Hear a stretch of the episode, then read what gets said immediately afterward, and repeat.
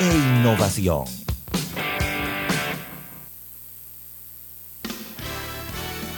La mejor franja informativa matutina inicia a partir de este momento con un análisis completo del acontecer nacional e internacional. Noticiero Omega Estéreo.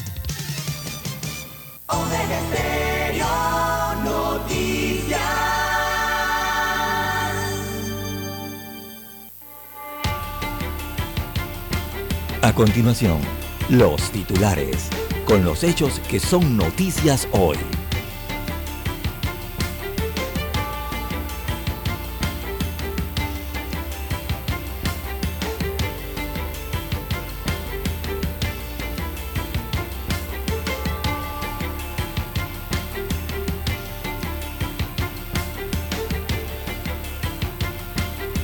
Delito de blanqueo de capitales quedó acreditado, dice Fiscalía. Según la Fiscalía, la información de asistencias jurídicas internacionales revelan la creación de un esquema criminal que identificaba la Caja 2 para el pago de coimas a ciudadanos panameños por parte de la constructora Norberto de Brecht. Ahora están buscando probar quiénes son los vinculados a este delito de blanqueo de capitales. También tenemos Canelo Álvarez se olvida de los ataques personales y elogia a Golovkin. Para hoy también tenemos Delgado asegura que Panamá tiene las herramientas para volver al clásico mundial. Estamos hablando de béisbol Vista fiscal del caso de Brecht relata las donaciones a campañas políticas. Realizan allanamientos en Bocalacaj y en San Miguelito tras desaparición de menor de nueve años. Vienen los nuevos desembolsos de dinero que regala el gobierno al pueblo en algunos sectores. Y se dará esto a partir de mañana. Viene el vale digital nuevamente. Consejo Administrativo de la Universidad rechaza recorte al presupuesto para el año 2023. También para hoy tenemos Vida solicita elaborar censo oficial de titulación de tierras en los asentamientos campesinos Increíble que esta información todavía no la tengan. Una buena noticia también aquí dentro de esta gama de notas negativas que salen. Ingeniero panameño logra galardón mundial por aportes a la biomédica.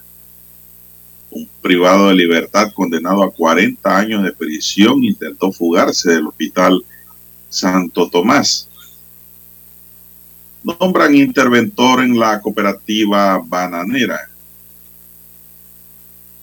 También para hoy sigue la búsqueda de la menor desaparecida. No hay pistas en caso de esta niña. Se han dado búsquedas, allanamientos y de todo. La policía está activada. También para hoy tenemos caen 5 por 6 asaltos otro homicidio, matan a Pello en Cativá. Presidente se reúne con Fede Farma.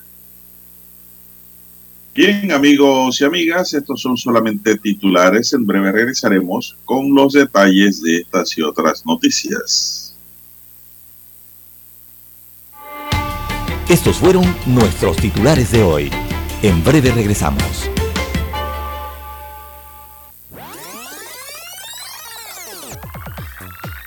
Omega Stereo tiene una nueva app. Descárgala en Play Store y App Store totalmente gratis. Escucha Omega Stereo las 24 horas donde estés con nuestra nueva app.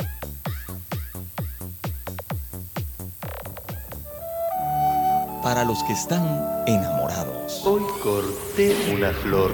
Y llovía, llovía. Esperando a mi amor. Para los despechados. Se deja de querer,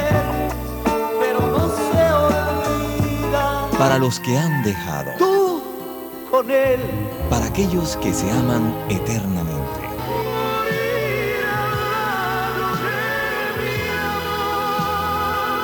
Para los que hacen propuestas indecentes. Necesito saber si quieres ser mi amante. Clásicos. Clásicos del sábado. Del sábado. Clásicos del sábado. Todos los sábados por Omega Estéreo 107.3, la radio sin fronteras.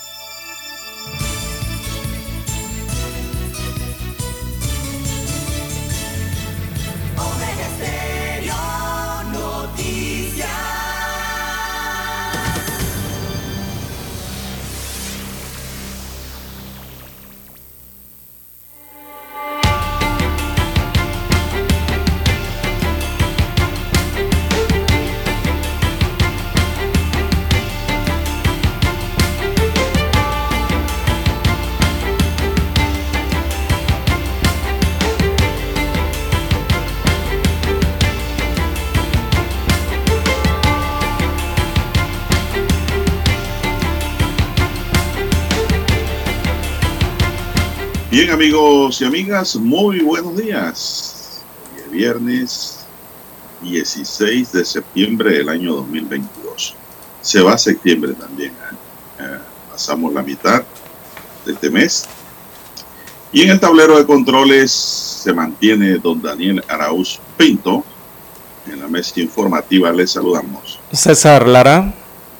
Y Juan de Dios Hernández Sanjur para presentarles las noticias, los comentarios y los análisis de lo que pasa en Panamá y el mundo en dos horas de información, iniciando la jornada como todos los días con mucha fe y devoción, agradeciendo a Dios por esa oportunidad que nos da de poder compartir una nueva mañana y así poder llegar a sus hogares, a su puesto de trabajo, acompañarles en sus automóviles y donde quiera que usted se encuentre a esta hora de la madrugada en cualquier parte del país y el resto del mundo. Pedimos para todos salud, divino tesoro. Sin la salud no se puede nada, hacer nada. Se necesita salud, seguridad y protección. Así es, de tantos peligros que nos rodean, peligros de toda clase. Así como también pedimos amigos y amigas, para todos, sabiduría, sabiduría y mucha fe en Dios. Mi línea directa de comunicación en el WhatsApp, doble seis catorce catorce cuarenta y cinco. Ahí me pueden escribir al doble seis catorce catorce cuarenta y cinco. Don César Lara está en redes sociales. Don César, ¿cuál es su cuenta? Bien, estamos en las redes sociales, en arroba César Lara R, arroba César Lara R es mi cuenta en la red social Twitter. Allí puede enviar sus mensajes, sus comentarios, denuncias, fotos, denuncias, el reporte del tráfico temprano por la mañana. Recuerde la dirección arroba César Lara R en Twitter, también para Instagram. Buenos días, eh, don Daniel, a usted, don Juan de Dios, a todos los amigos oyentes a nivel de las provincias, eh, la región de comarcas, también el área marítima donde llega la señal de Omega Estéreo. También los que ya están en el canal 856 eh, de Tigo, televisión pagada por cable a nivel nacional. Si usted es abonado a la televisión pagada de Tigo, bueno, usted toma el control, marca el 856 y allí llega la señal de Omega Estéreo.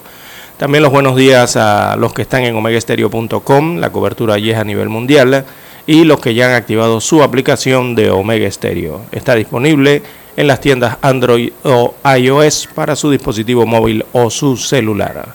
¿Cómo amanece para hoy, don Juan de Dios? Bueno, seguimos bien, gracias a Dios. Seguimos bien, don César. Pero usted esté bien, y al igual que don Dani. Así es. Así es, gracias Vamos a entrar. Vamos a entrar en materia informativa de inmediato. Bueno, don César, viene un nuevo. Oiga, tiene usted un micrófono como muy potente que se le escucha hasta la respiración. Sí, vamos a acomodar aquí, a ver. Sí, hombre, tiene un resuello, dijo el otro. Muy fuerte. La base del micrófono. Bien. Ahora sí. Ahora sí vamos con todo. Ah, don César, o es porque usted va a cobrar vale digital. Un nuevo desembolso del vale digital llegará a partir de mañana hasta el 20 de septiembre, así lo confirmó el presidente Laurentino Cortizo. La transferencia beneficiará a 288.670 panameños que cumplieron con la corresponsabilidad y criterios establecidos. Así que el vale digital es un beneficio para ayudar a las personas en vulnerabilidad económica y sin trabajo producto de la pandemia de COVID-19 y consiste en la acreditación mensual de 120 dólares, la cual es asignada en la cédula de los beneficiarios con el objetivo de que estos puedan adquirir artículos de primera necesidad, don César. Bueno, yo creo que ya estoy aquí lo parando, don César, pero dice que es hasta diciembre. El vale es hasta diciembre del año de este año 2022. Ya, Bueno, ya, que sobrevivió. Está bueno. Sobrevivió un año más porque se suponía que era hasta diciembre del año pasado. Pero lo extendieron y ya va por un año más del vale No, no, digital. No, ya. Eh, le han sido recortados, don Juan de Dios, eh, 34 mil personas. 34 mil personas eh, más han sido excluidas, o sea, han sido sacadas ese vale digital para esta nueva entrega, que es por 34.6 millones de dólares. Es el desembolso que se va a hacer del vale digital entre estos días, estos 3-4 días, ¿no? 34.6 millones de dólares van allí eh, y se ha informado, perdón, que 34 mil personas han sido excluidas de este nuevo plan Panamá Solidario, eh, cuyo desembolso corresponde a este mes de septiembre, que será entregado entre el 16 y el 20 de septiembre.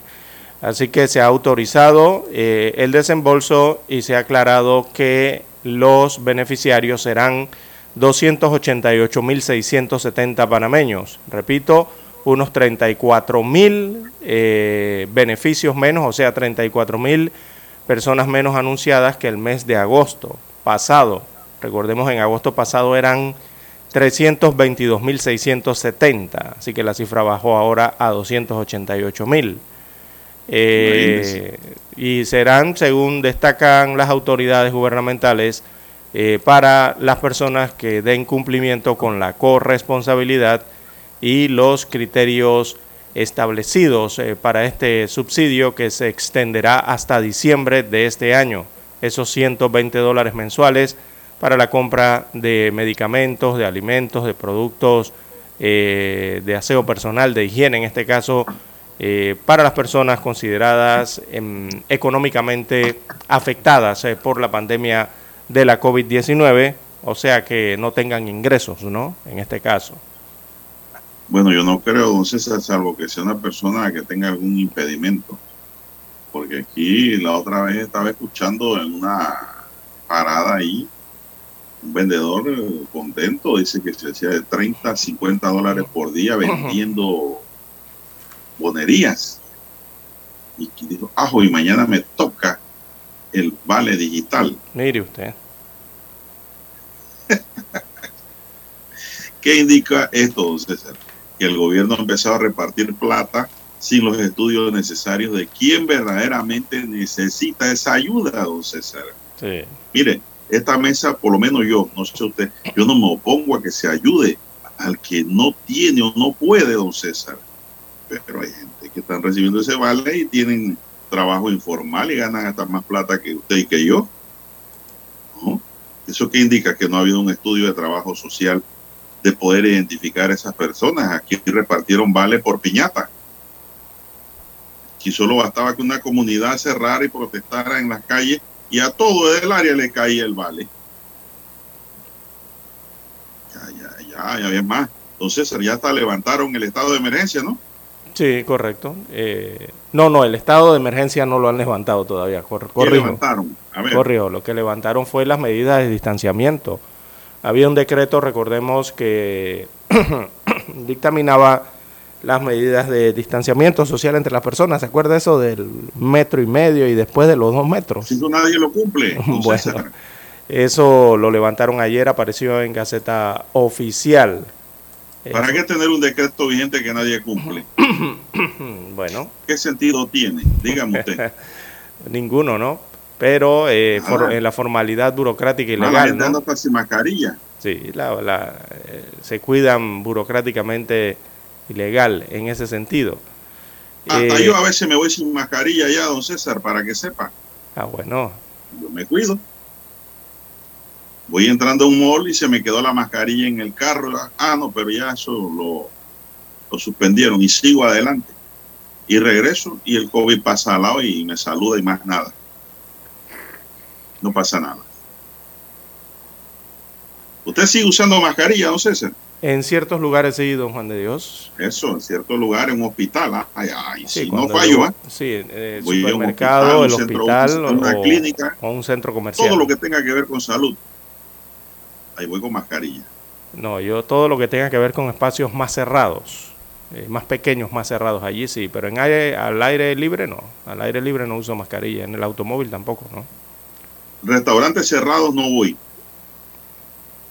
Regla general, entonces, Ujú. No voy. Me gustan los restaurantes con espacios abiertos, libres, Algo de terraza. algo así. Ahora casi todos los restaurantes tienen pasillos o terrazas. Y si es cerrado, entro con mi mascarilla y compro para llevar. Regla general para mí.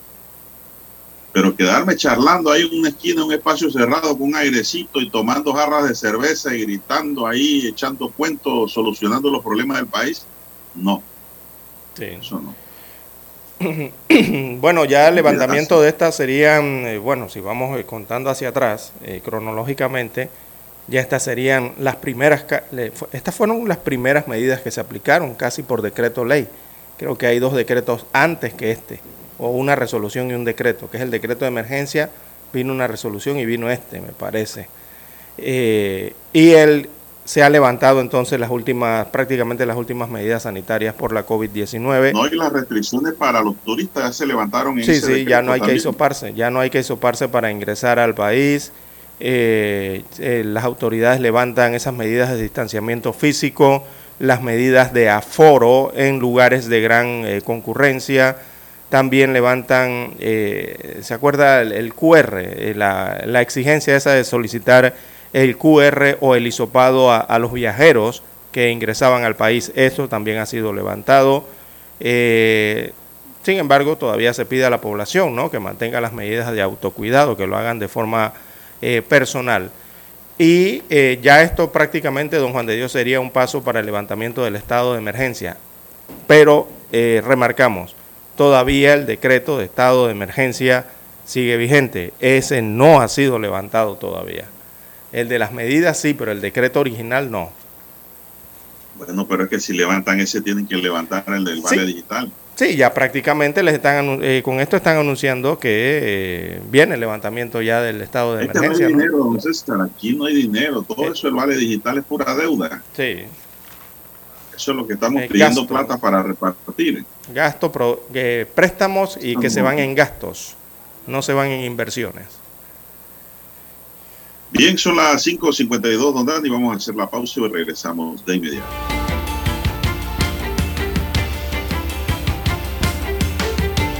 La mejor franja informativa matutina está en los 107.3 FM de Omega Estéreo. 5.30 AM. Noticiero Omega Estéreo. Presenta los hechos nacionales e internacionales más relevantes del día. 7.30 AM. Infoanálisis. Con entrevistas y análisis con los personajes que son noticia. De 8 y 30 a 9 y 30 de la mañana. Sin rodeos. Con Álvaro Alvarado. De lunes a viernes. Por Omega Estéreo. Para anunciarse en Omega Estéreo, marque el 269-2237. Con mucho gusto le brindaremos una atención profesional y personalizada. Su publicidad en Omega Estéreo. La escucharán de costa a costa y frontera a frontera. Contáctenos 269-2237. Gracias. En centrales telefónicas, la casa del teléfono es tu mejor opción. Te asesoramos y ofrecemos buena atención. Con años de experiencia trabajando para ti. Y Hermosa. La casa del teléfono, líder en telecomunicaciones. La casa del teléfono, distribuidores de Panasonic. Ven a visitarnos. La casa del teléfono. 229-0465 lsdtcorp.com Distribuidor autorizado Panasonic. Omega Stereo tiene una nueva app. Descárgala en Play Store y App Store totalmente gratis. Escucha Omega Stereo las 24 horas donde estés con nuestra aplicación totalmente nueva.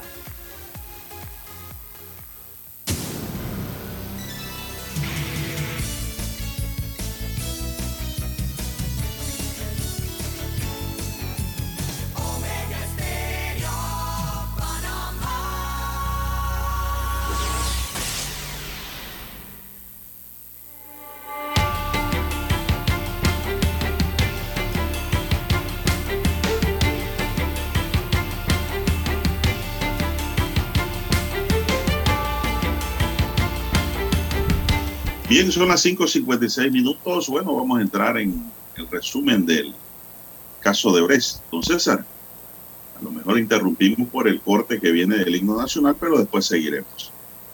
La Fiscalía Anticorrupción determinó en su análisis fiscal durante la audiencia preliminar por el caso que la comisión del delito de blanqueo de capitales por parte de varias personas naturales y jurídicas, incluyendo ex servidores gubernamentales, quedó acreditada en la investigación local apoyada con asistencia jurídica internacional de Estados Unidos, Brasil, Suiza y Andorra. En el tercer día de lectura de la vista fiscal de esta audiencia que se realiza en el juzgado tercero liquidador de causas penales, la Fiscalía destacó que la constructora Norberto de Brest y sus filiales a nivel mundial hicieron contrataciones onerosas con el Estado panameño y en otras jurisdicciones siendo así que en la República de Panamá se ejecutaron a partir del año 2006 importantes proyectos.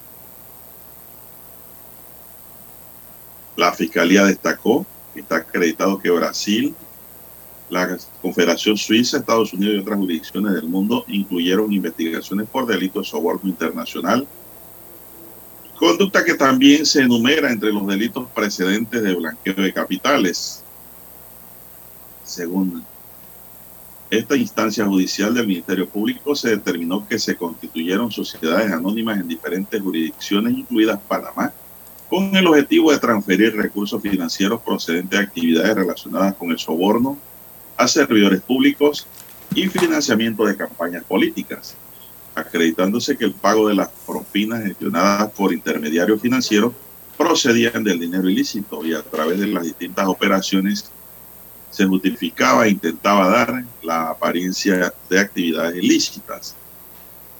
Es decir, según la Fiscalía, su análisis fiscal, que estas sociedades offshore fueron un instrumento importante para el lavado de dinero, ya que miembros de la organización criminal hacían uso de ellas para promover la salida de valores de Brasil sin que fuesen declarados en las cuentas de la empresa siendo utilizados para el pago de coimas a funcionarios en otras jurisdicciones, incluyendo Panamá.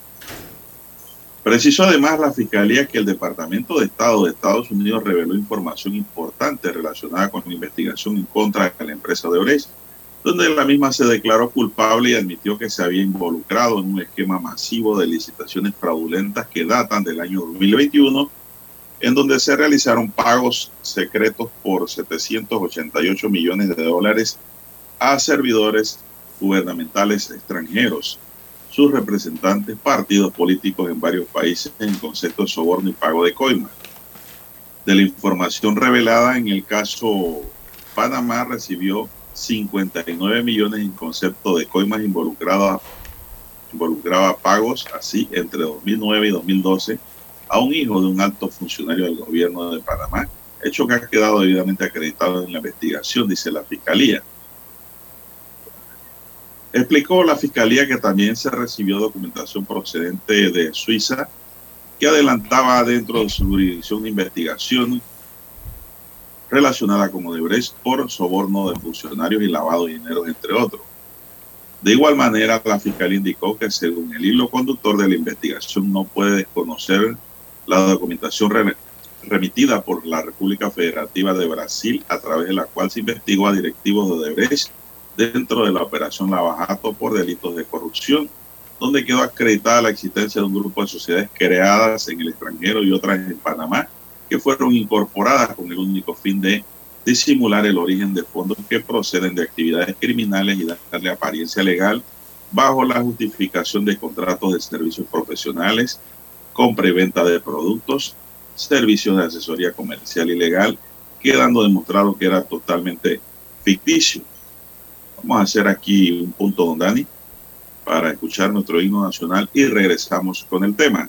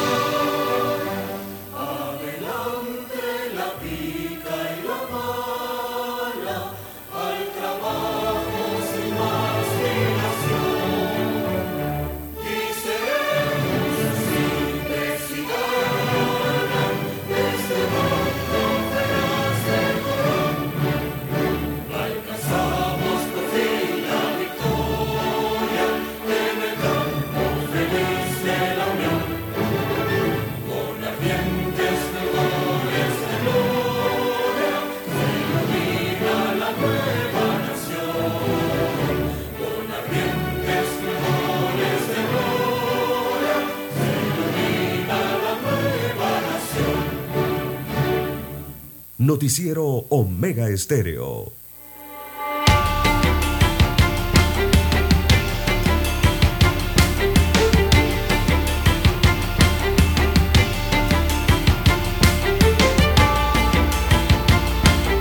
Bien, seguimos. La información llegada al sumario vía asistencia jurídica internacional da cuenta de la creación de un esquema criminal que identificaba a la caja 2 como la utilización para el pago de coimas vinculados mayormente a ciudadanos panameños.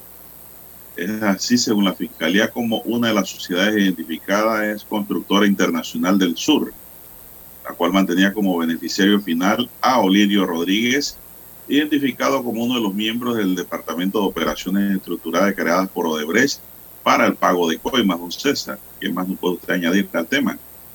Bueno, parte de lo que se dio en la mañana, de, el día de ayer en la lectura de la vista fiscal del caso de Brecht, eh, eh, que sigue dominando ¿no? la, esta audiencia preliminar, hasta ahora ha sido esa lectura de la vista fiscal, Y entre las centenares de páginas, eh, don Juan de Dios, amigos oyentes, leídas el día de ayer, se reiteró un tema ya conocido eh, o, o, de conocimiento público aquí en Panamá, eh, que es que los hermanos eh, Luis Enrique y Ricardo Alberto Martinelli Linares, los dos hijos del expresidente Ricardo Martinelli Berrocal, que están presos en Estados Unidos de América, manejaron un entramado de sociedades eh, para encubrir los sobornos que le fueron depositados en diversas cuentas bancarias. Se leyó ayer el testimonio de André Campos Revelo, también principal ejecutivo de Odebrecht en Panamá, quien aseguró que los pagos realizados por el Departamento de Operaciones Estructuradas eh, de la empresa a los hermanos Martinelli Linares eran por sus servicios de lobby. Esto para recibir beneficios del Estado a la constructora y en consecuencia sus proyectos en el país. También se dio lectura a la parte de una asistencia judicial solicitada a Suiza en la que se mencionan transferencias por 6 millones de dólares a los hermanos Martinelli Linares, dinero que viajó a través de sociedades anónimas, una de ellas Baxley Asset Inc., creada en Panamá. Con los fondos eh, de esas transacciones se compró un apartamento en España para Ricardo Alberto, uno de los hijos del expresidente panameño.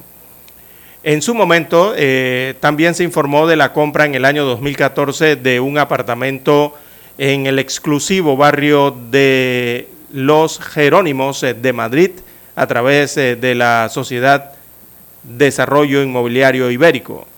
Otra de las compañías que usaron los hermanos eh, Martinelli Berrocal para esconder los sobornos son Aragón Financial, Fina, perdón, Aragón Finance Corp, también Ascona Management eh, Group Corporation, Diamond Investment Corporation, también la sociedad Livorno International Limitada y Waterspoon International Limitada. También ayer se leyó parte eh, de la declaración del abogado Francisco Pérez Ferreira, quien afirmó que constituyó sociedades en el extranjero a los hijos eh, de Martinelli Berrocal. Además, se reveló el esquema utilizado por las empresas para aumentar los costos de importantes proyectos. Por ejemplo, se inflaba el costo de materiales como el acero y se confeccionaban innecesarias adendas. Estas acciones se realizaban con el eh, visto bueno de funcionarios y también de empresas a cambio de porcentajes de dinero. Eh, se destaca en síntesis también lo que ocurrió el día de ayer en la lectura eh, de la vista fiscal del caso Odebrecht. No dice hasta qué foja llegaron, ¿no, César? Mm, no, no tengo el detalle de la foja de... Habían arrancado en la 400, pero no dice hasta, hasta cuál llegaron. Ajá para tener una idea ¿no? de cuándo van a terminar con esta lectura. Bueno, César, mientras eso ocurre, pues la búsqueda de Aderlín eh, Yerena Saldaña, de nueve años, continúa, pero las autoridades judiciales no han brindado mayores detalles de la investigación. Hoy a las 11 y 45 de la mañana se cumplen tres días desde la desaparición de la pequeña y es que el martes a eso, a esa hora, cuando la menor se dirigía a la escuela, ubicada en las trancas de Rufino Alfaro en San Miguelito, dos hombres en un auto la abordaron y se la llevaron a la fuerza, don César. Esa fue la declaración que dieron los dos primos de Adelín, que ese día iban con ella para el colegio. un rapto, don César. Ambos niños contaron a su familia lo ocurrido y desde allí comenzó la búsqueda. Búsqueda que hasta el momento ha sido infructuosa. La pequeña todos los días recorría este camino que la llevaba a su plantel educativo. De acuerdo a su madre, Dali Saldaña, el tiempo de recorrido es de unos 10 minutos desde su casa, ubicada en el sector en Berú. El director de la policía, John Dorham, dijo que se mantienen realizando las investigaciones pertinentes para dar con los implicados en este hecho y ubicar a la menor. De acuerdo a las autoridades competentes, se han realizado varias diligencias de allanamientos en el sector de Boca la Caja, pero no han brindado los resultados de estos operativos.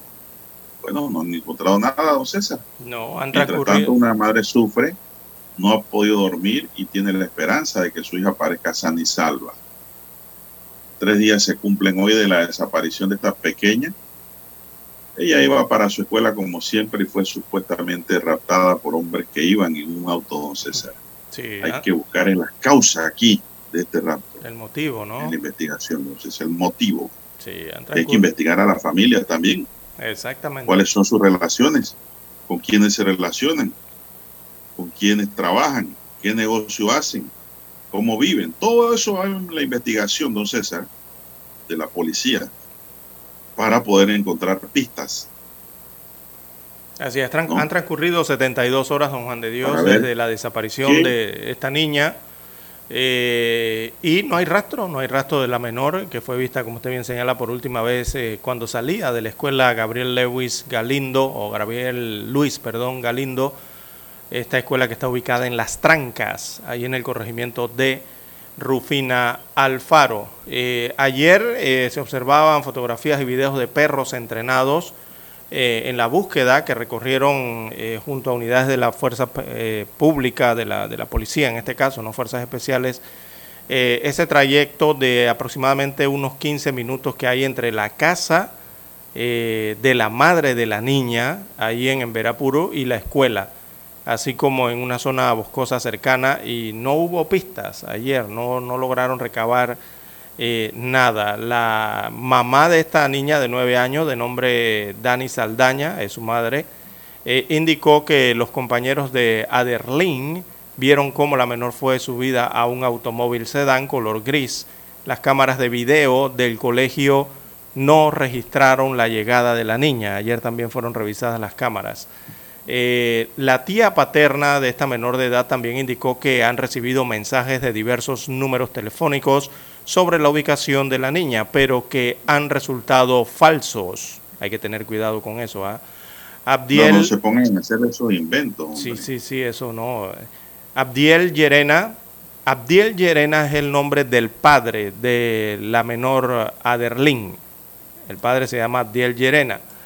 En medio del llanto el día de ayer aseguró que él no tiene problemas con nadie y dice que no entiende lo que ha pasado. Fue lo que dijo el padre de esta menor de edad ayer. Eh, la relación eh, que mantienen familiar, que mantiene el padre con la madre de, eh, de, eh, bueno, no está en las mejores situación, ¿no? Ya que viven separados. Eh, vive uno en una casa de su mamá y la otra, la, madre de la niña también vive en otra casa separada, casi en el mismo sector, cercanos, ¿no? Pero viven separados. Eh, bueno, continúan las investigaciones, eh, don Juan de Dios, en este caso, que hasta el momento no hay pistas, no hay pistas en el caso de la niña desaparecida. Ni tampoco hay petición, ¿verdad? No, nada, nada, nada, nada No hay ello. petición de, de un posible secuestro, no hay nada. Nada, absolutamente nada. Ajá. Bueno, hay que seguir investigando.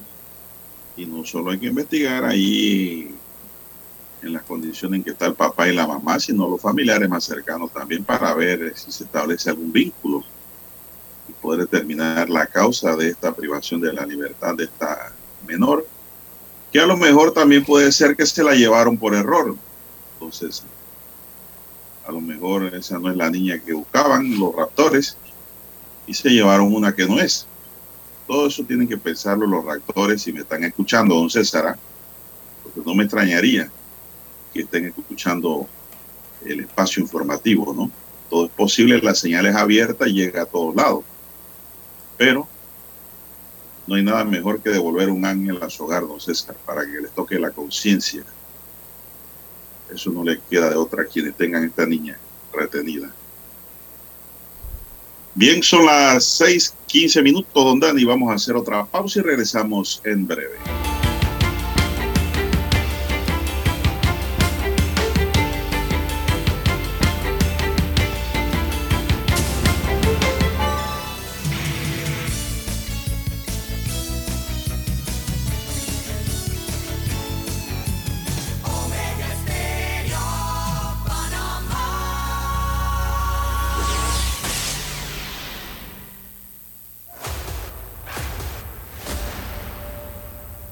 Desde los estudios de Omega Estéreo, establecemos contacto vía satélite con la voz de América.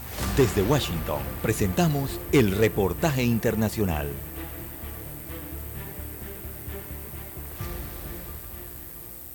Según organizaciones de monitoreo de deudas, la inflación y las altas tasas de interés están afectando financieramente a muchos estadounidenses, especialmente a las minorías de bajos ingresos, lo que obliga a un número cada vez mayor a pedir dinero prestado para llegar a fin de mes. Al mismo tiempo, las personas negras, por ejemplo, se están alejando cada vez más de las instituciones crediticias tradicionales y optan por solicitar préstamos a familiares y amigos. Chris Simpkins, de La Voz de América destaca que los préstamos informales también pueden presentar problemas, incluso en cosas tan básicas como concretar los términos de pago.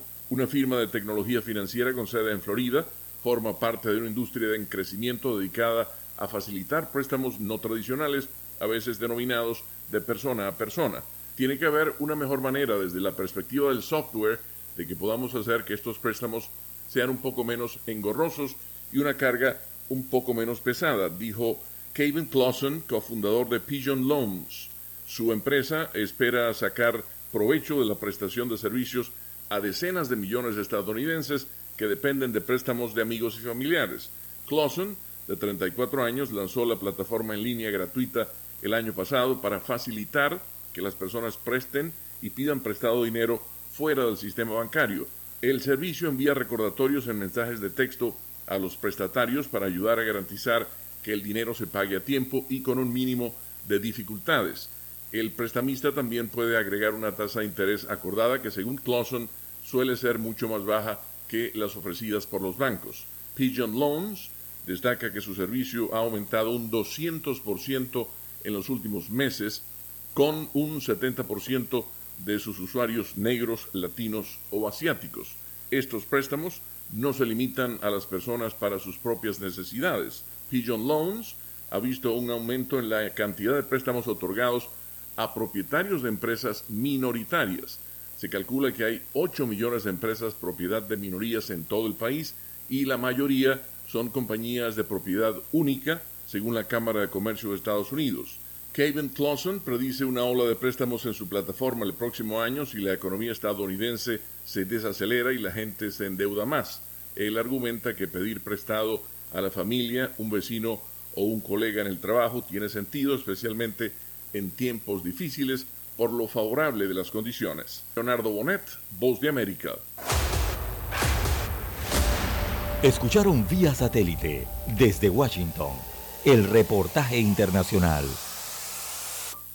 La mejor franja informativa matutina está en los 107.3 FM de Omega Estéreo. 5.30 AM. Noticiero Omega Estéreo. Presenta los hechos nacionales e internacionales más relevantes del día. 7.30 AM. Infoanálisis. Con entrevistas y análisis con los personajes que son noticia. De 8 y 30 a 9 y 30 de la mañana. Sin rodeos. Con Álvaro Alvarado. De lunes a viernes por Omega Estéreo.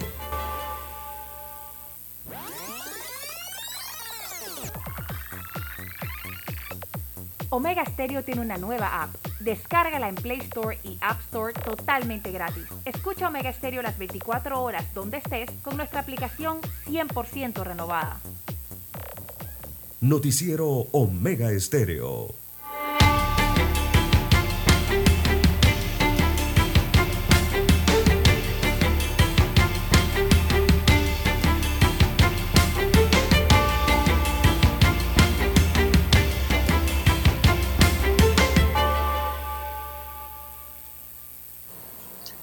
Bien, seguimos, señoras y señores, 6, 19 minutos. Bueno, ya arrancó don César en Panamá el eh, Panamá Black Weekend. Ya comenzó, pero al mismo tiempo la Autoridad de Protección al Consumidor y Defensa de la Competencia también comenzó a supervisar el cumplimiento de las normas sobre publicidad. Las inspecciones se realizan en diferentes centros comerciales del país el Black Weekend es del 14 al 18 de septiembre. Personal de la Dirección General de Ingresos de la DGI participan en este operativo también para fiscalizar la entrega de la factura fiscal a los consumidores. Durante el recorrido de ayer se levantó acta a un comercio por descuento inexistente del 50%. Otro almacén tenía en oferta un sofá, cama, pero no tenía en existencia. Eso también es engañar. Y la muestra no la vendían, por lo que se levantó la respectiva acta. Eso es un anzuelo, don César, para atraer al comerciante, perdón, al consumidor. Toda empresa debe cumplir con la promoción que ofrece al consumidor. Eso de que aquí tenemos eh, televisores a 300 dólares de 70 pulgadas y cuando usted llega allá dice, no, ya se acabaron. Ya, ahí tiene que caer la Codeco, porque a lo mejor es una gran mentira. Cabe señalar que en el operativo efectuado el año pasado se encontraron 62 faltas a la veracidad de publicidad. La entidad describe que durante las ventas especiales, también conocidas como baratillos, liquidación, descuento, rebaja o cualquier otro nombre que induzca al consumidor a comprar, dando a entender que su precio regular ha sido rebajado, debe indicarse en un lugar visible del establecimiento comercial. El precio más bajo en que dicho artículo haya sido vendido en los últimos tres meses y el nuevo precio sea el de oferta. Ese es el problema. En los últimos tres meses, don Juan de Dios. ponerle ahí en cuánto estaba antes. En cuánto estaba en, en, el mes de julio. No, de, Exacto. De, sí, de, perdón, de junio. Imagínese usted. Así es. Y es lo que está ocurriendo, no simplemente en el Black Friday, sino a, ya casi a nivel general, don Juan de Dios. La gran problemática, Bueno. ¿no? de que La un- publicidad, bueno, y la gente también que colabore denunciando, ¿no? Sí, y no, y lean bien, no se dejen engañar. Por ejemplo, fuera de esto del Black Friday, ya he notado en muchos comercios, fuera de, de esta oferta del Black Friday, ¿no? Eh, perdón, del Black Weekend, es que se llama. He notado en muchos comercios que, eh, don Juan de Dios, están haciendo ofertas y colocan dos precios para el producto en la estantería. Y entonces uno se queda, pero ¿cuál de los dos precios es? Y cuando va uno y pregunta, le dicen, no, si usted lleva este producto, lleva dos o lleva tres o lleva una cantidad, le sale cada unidad al precio de, a, a tal precio. Pero si usted nada más lleva una sola unidad, entonces le corresponde otro precio, que es mayor, ¿no? Que es regularmente un 20, 30 o 40% más del precio que tiene si es. llevas más productos. Eh, entonces, don Juan de Dios, lo que me quedó curioso fue viendo, pero espérese un momento, le pregunto al dependiente, si yo llevo tantos productos, me sale a este precio que usted dice que es un casi 45% menos o, o- o 40% menos, pero resulta ser que ese precio que usted me está indicando por esa cantidad de productos es el mismo precio que yo pagaba precisamente hace como unos tres meses o cuatro meses atrás. Entonces dígame cuál es el precio real del producto hoy día aquí. Silencio total, don Juan de Dios. No, sabían pasa, cómo pasa, explicarme. Y yo, no, hombre, lo que, nos están pre- lo que están es preparando a los consumidores aquí es a que te dicen que tienen un precio en descuento, pero realmente es el precio real de hoy día. Y al lado te están colocando entonces el aumento que viene cuando se acabe la oferta. Cuando se acabe esa oferta que tienen, dejan el precio elevado. Simplemente No, y la otra regla, don es increíble, es que increíble lo que pasa, ¿no? Si el producto tiene dos precios pegados, don César, usted tiene que pagar el más bajo. Porque de pronto en la caja le salen con que el precio es otro Mm. y resulta ser que tenía una etiqueta. Se No. lo tienen que vender al más bajo. Exacto. Y, a y, y en la caja, precisamente a una de las señoras que iba un poco más adelante en la fila le ocurrió lo mismo, que pensaba que era el precio eh, rebajado, que era el precio que tenía que pagar, pero no era así. Porque le decían, no, pero es que usted está llevando un solo producto, tiene que llevar como cinco o seis para poder que yo le dé el precio rebajado en cada producto. Imagínese usted. ¿Y cuántas personas no pasarán en la caja y la, y la computadora allí marca el precio que el precio regular en vez del precio rebajado, pero la persona pensó, o vio el cartel y se imaginó, pensó que estaba llevándolo con precio rebajado. Y usted sabe cómo la gente en la caja de gente- un Juan de Dios que ni revisan la factura y se van a sí mismos. Ajá, hay gente que no revisan lo que le cobran. Ujú. Después reaccionan, pero a veces en ya la es tarde. casa ya es tarde ya. Así tú tienes que estar en el acto mirando lo que le están cobrando. La publicidad relativa a las ofertas, promociones, rebajas, descuentos etcétera, tienen que indicar su duración o el número mínimo de unidades que se ofertan. En caso contrario, está obligado a proporcionar a los consumidores que lo soliciten los productos ofertados en las condiciones señaladas. Si no se indica o señala la duración de la oferta, se entenderá que está obligado a entregar el bien o servicio al consumidor hasta que se comunique por el mismo medio la finalización de la venta especial. Por eso que usted ve, don César, en las revistillas estas y los carteles que hacen algunos almacenes por departamento, que te ponen ofertas de tal fecha a tal fecha. Ponen ahí. O sea que tiene un término, ¿no? Ellos sí están cumpliendo con la ley, eso que hacen eso. Los anuncios son responsabilidad de cada agente económico. ¿Y quién es el agente económico? Pues el comerciante. Y por, ende, y por ende deben dar al consumidor lo ofrecido en las condiciones anunciadas. ¿Qué más hay sobre ello, don César? Eh, bueno, se está desarrollando el Black Weekend, digo, perdón, el, sí, el Black Weekend en Panamá. Pero también hay, hay que decir la verdad, don César. Hay almacenes que se están luciendo con unos precios increíbles. ¿eh? Sí, sí, sí. Algunos sí llegan a esos descuentos del 70%. Estas son excepciones las que estamos tocando aquí. El, por lo general, eh, todo buen comerciante, todo buen empresario hace las ofertas de manera correcta, ¿no? Y hay precios increíbles. Y ahí, esos son los que hay que aprovechar. ¿no? Cerciórese bien lo que va a comprar, ¿no? hágase una idea, pero eh, ¿quiénes caen, don César? Los que no andan, los que no, como decían allí en Cocle, los que no centralean. los que no, no andan por almacenes viendo precios y viendo los artículos. Eso se llama centralear. Por la avenida central. se compran lo que ven. por la avenida Juan de Móstenes, Rosemena, pero no me. Ajá. Cuando los funcionarios de la Codeco verifican dentro de las diferentes tiendas del comercio, lo primero que observan son los banners o letreros que anuncian si el baratillo es total o parcial.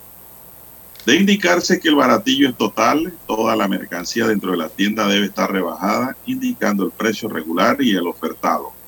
Y de ser parcial, se debe indicar claramente a los consumidores el área de la tienda que tiene mercancía en promoción. Los consumidores están únicamente obligados a pagar por el precio menor, de menor cuantía, siempre y cuando este precio no haya sido alterado por el comprador. Hay que tener presente que todo bien o servicio adquirido tiene garantía y los consumidores deben exigir el certificado de garantía junto al comprobante de caja. Y a ese comprobante de caja le digo yo desde esta mesa, sáquele copia, sáquele copia porque esas facturas fiscales se borran. Para presentar denuncias, los consumidores pueden hacerlo a través de eh, Cindy al WhatsApp y a Telegram. Anoten este número. ¿ah?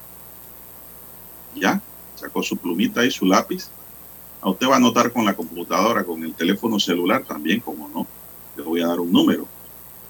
No, ya están preparados la raya los oyentes. Adelante.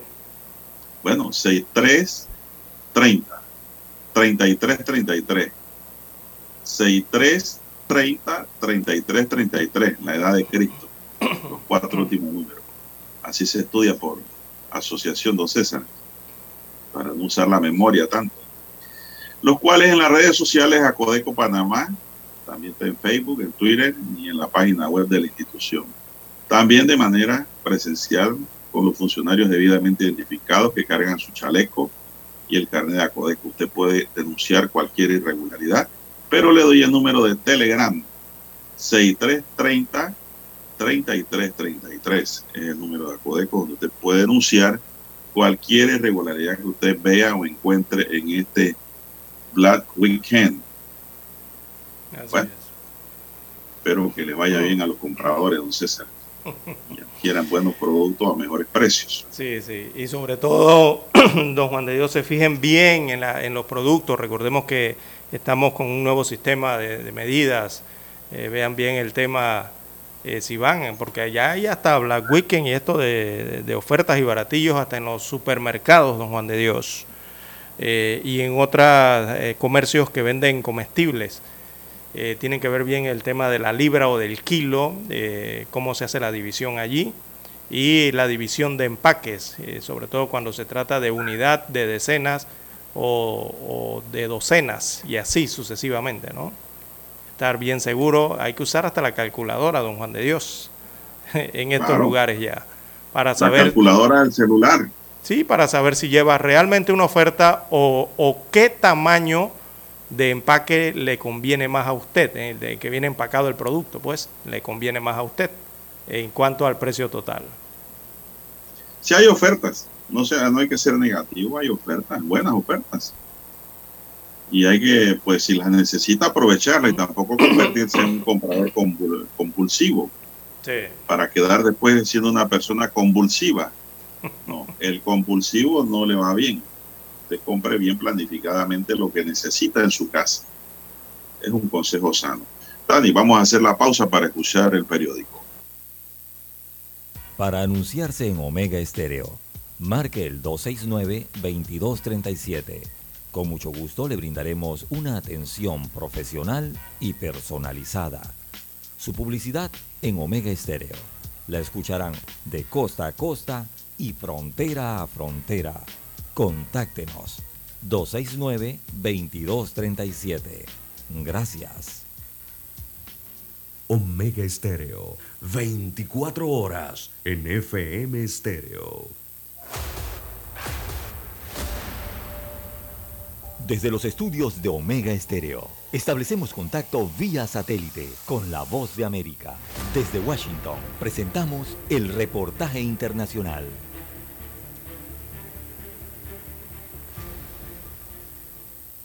Las próximas elecciones presidenciales de Venezuela están pautadas para el 2024.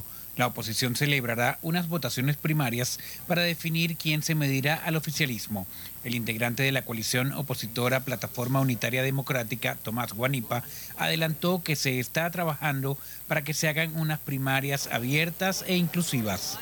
Donde todo el que quiera ser electo pueda participar como candidato siempre y cuando tenga el compromiso de luchar por un cambio real en Venezuela. La aspirante opositora María Corina Machado pidió que se autorice la participación de los venezolanos en el exterior e informó que solicitó a la Comisión Interamericana de Derechos Humanos el reconocimiento formal para que el voto en el proceso sea un derecho humano fundamental a quienes dicen que no es posible que los venezolanos nos organicemos aquí alrededor del mundo sin el CNE, sin la participación del régimen, pues desconocen la enorme capacidad creativa, organizativa y la solidaridad que hemos demostrado los venezolanos. Entre tanto, el presidente Nicolás Maduro solicitó a la militancia del Partido Socialista Unido de Venezuela prepararse para los comicios presidenciales, una vez realizadas recientemente sus elecciones de base. La nueva maquinaria para la nueva mayoría política y electoral para futuros escenarios 2024-2030. El chavismo ha conservado la presidencia de Venezuela desde 1999, pero Estados Unidos y otros países consideran fraudulenta la reelección de Maduro en 2018. Álvaro Algarra, Voz América, Caracas. Escucharon vía satélite desde Washington el reportaje internacional.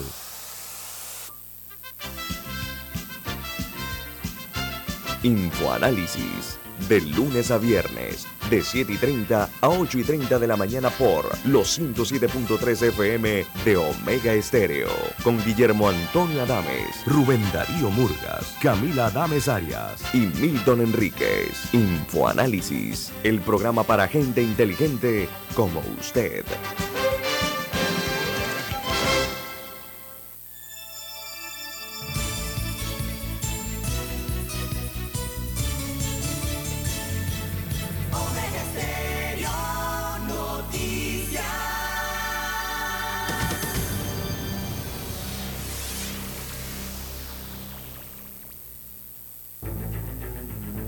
Las noticias impresas en tinta sobre papel.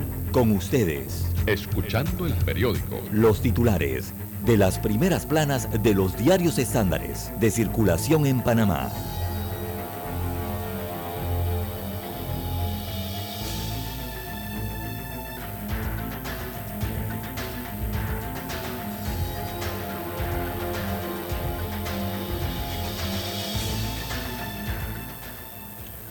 Bien, amigos oyentes, el diario La Prensa titula para este viernes 18 de septiembre. Veamos, hay unos, eh, muestra 10 titulares. El principal dice otros 356.5 millones de dólares ingresan al presupuesto general del Estado de la actual vigencia fiscal. Destaca la prensa que de estos dineros públicos dice que otros eh, 356 millones 590 mil 708 dólares ingresarán al presupuesto del Estado, luego de que la Comisión de Presupuesto de la Asamblea Nacional le diera ayer jueves el visto bueno a una resolución del Consejo de Gabinete del 29 de julio, perdón, de junio eh, pasado, que aprueba un crédito adicional por el citado monto, dinero que fue distribuido en cuatro instituciones. Así que entre las entidades eh, está el Ministerio de Obras Públicas, ahí le asignaron 239 millones de dólares. Eh, también eh, habrán otras instituciones como el Ministerio Público a los que se le asignarán presupuestos, o sea que van a contar con presupuesto modificado eh, para esta vigencia fiscal 2022. Cuando se modifican los presupuestos, o usted escucha, el presupuesto modificado es de tanto, significa que tenían un presupuesto original por un monto al inicio del año, pero en el transcurso del año simplemente le agregaron más dinero al presupuesto. Por eso constantemente usted escucha la queja del presupuesto de la Asamblea Nacional, amigo oyente de que arrancan con un monto, por ejemplo, este año arrancaron con 135 millones de dólares y ya para el mes de agosto llevaban 200.4 millones de dólares adicionales. Imagínense ustedes, más de 68, casi 70 millones adicionales. Y hay que esperar lo de la vigencia fiscal, eh, perdón, de, de agosto, que no la he visto en la Asamblea, sobre todo en la página web, en la sección de transparencia, no han subido ese, ese mensual, ¿no?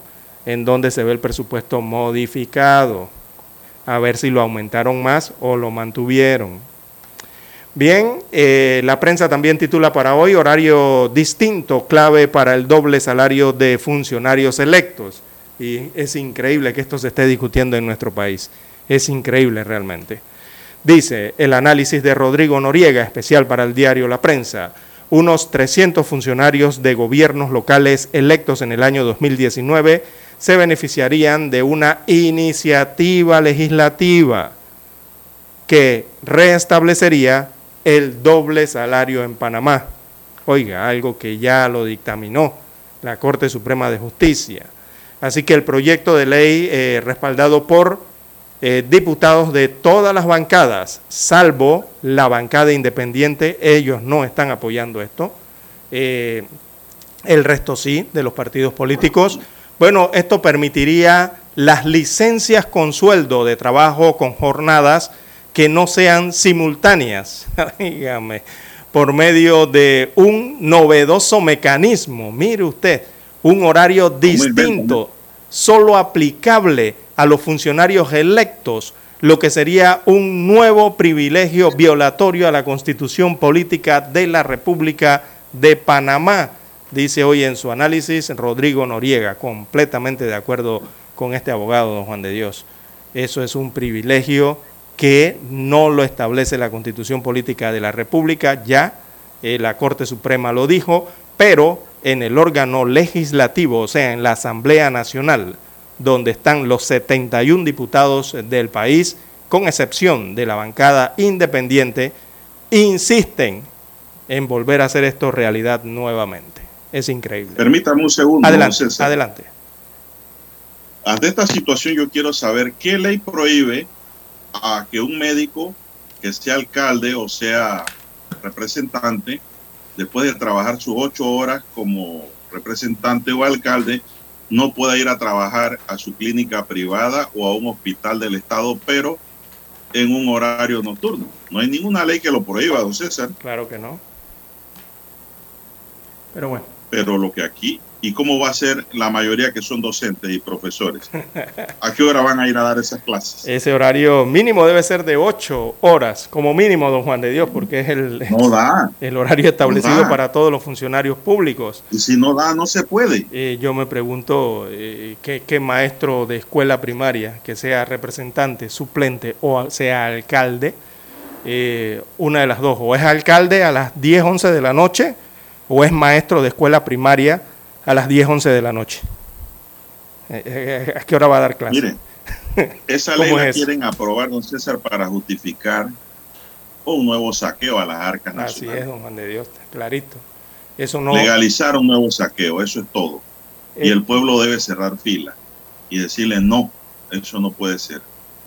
Nadie obligó a un representante de corregimiento o a un alcalde o al puesto que sea, don César, a que corriera para un puesto de elección popular si tenía un trabajo regular en horario normal.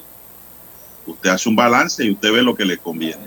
Pero usted lo que no puede decir es voy por dos salarios, voy por dos posiciones. Así es. No, no, no. Es que lo saben. eh, y el problema de todo esto radica es que es en la, ex- es en la insistencia del órgano legislativo en esto, don Juan de Dios.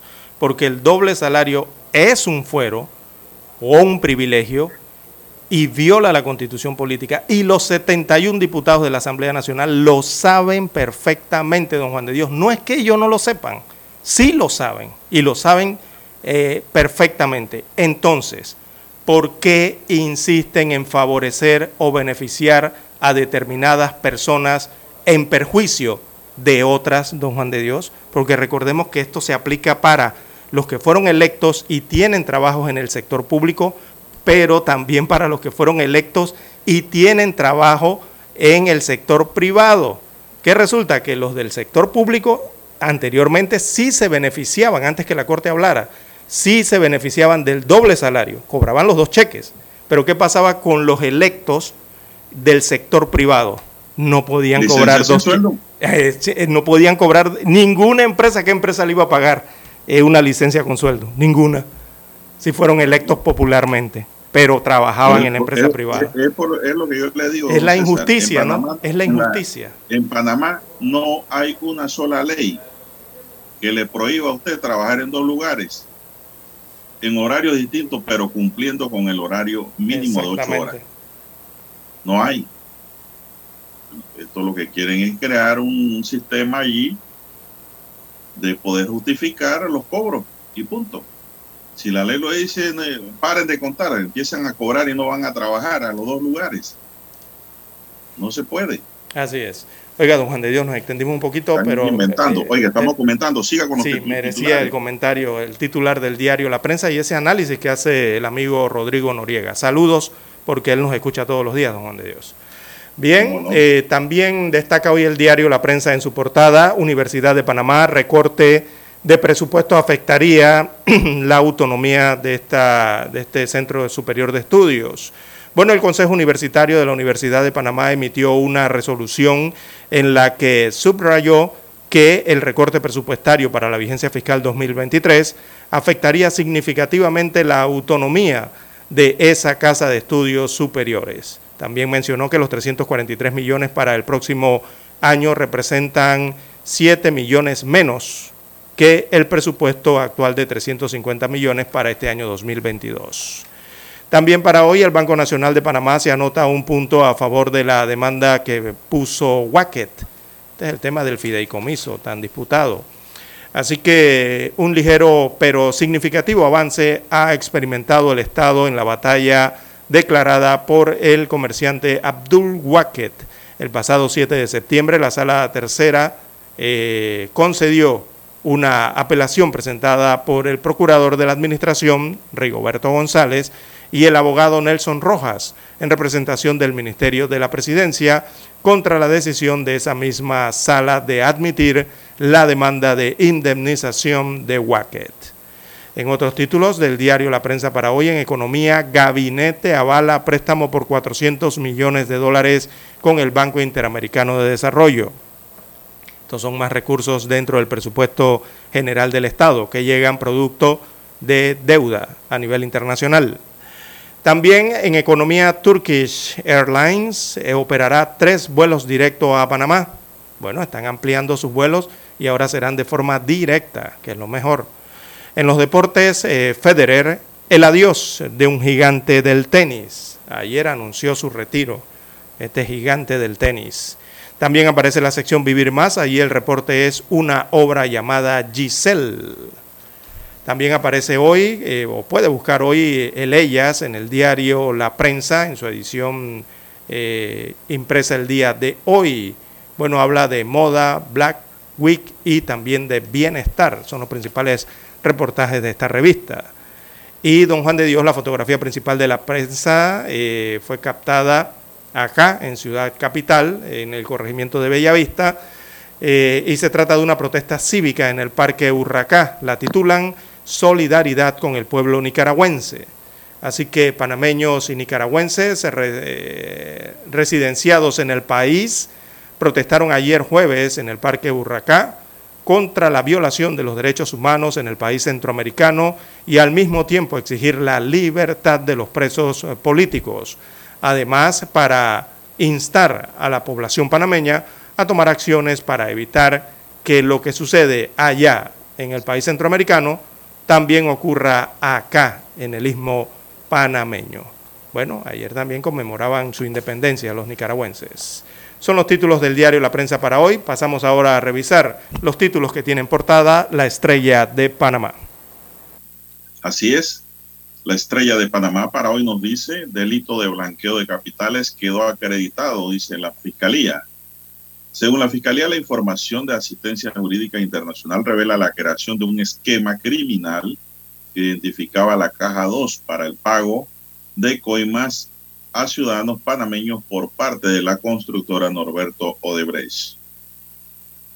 Canelo Álvarez dice se, eh, se olvida de los ataques personales y elogia a Golovkin.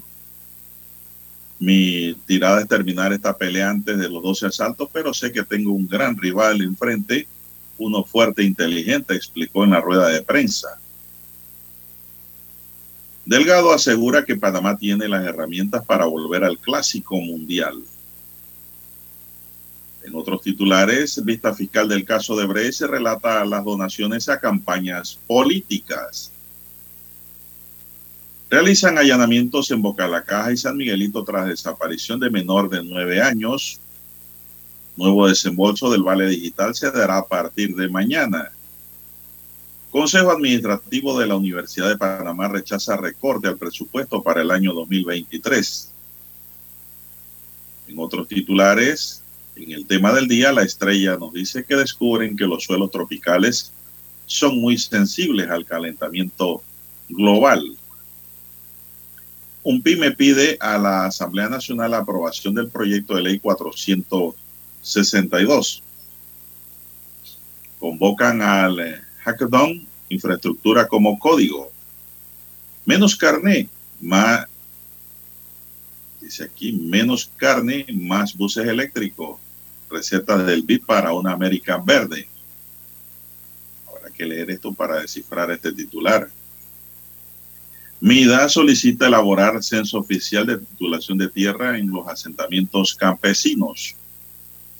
En los deportes, Sancho y Cristiano Ronaldo enderezan el camino europeo del Manchester United. Así es, con Cristiano de titular y Casemiro suplente salió en el descanso. El equipo inglés plasmó su superioridad pasado el cuarto de hora con el tanto de Sancho. La modelo Giselle Buchen y Tom Brady viven separados según medios. Roger Federer se retirará tras la Copa Laver. También el derby a prueba de máximo nivel para la racha de líder. Estamos hablando de fútbol. En lo internacional, Ortega insiste en la construcción de un canal interoceánico por Nicaragua. El proyecto canalero promovido por Ortega fue aprobado por la mayoría sandinista de la Asamblea del 3 de julio de 2012 y el tema no avanza, pero él insiste. Egipto pide desbloquear financiación para combatir el cambio climático. El presidente de Angola es investido entre acusaciones de fraude electoral. Calles de Londres se impregnan de solemnidad para despedir a Isabel II. Cumplido el luto en familia detrás de las puertas de los palacios reales, Isabel II volvió hoy al pueblo.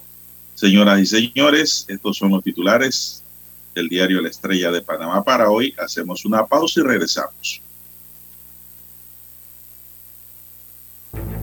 Hasta aquí. Escuchando el periódico. Las noticias de primera plana, impresas en tinta sobre papel. 7.30 AM. Infoanálisis. Con entrevistas y análisis con los personajes que son noticia. La mejor franja informativa matutina está en los 107.3 FM de Omega Estéreo. Cadena Nacional.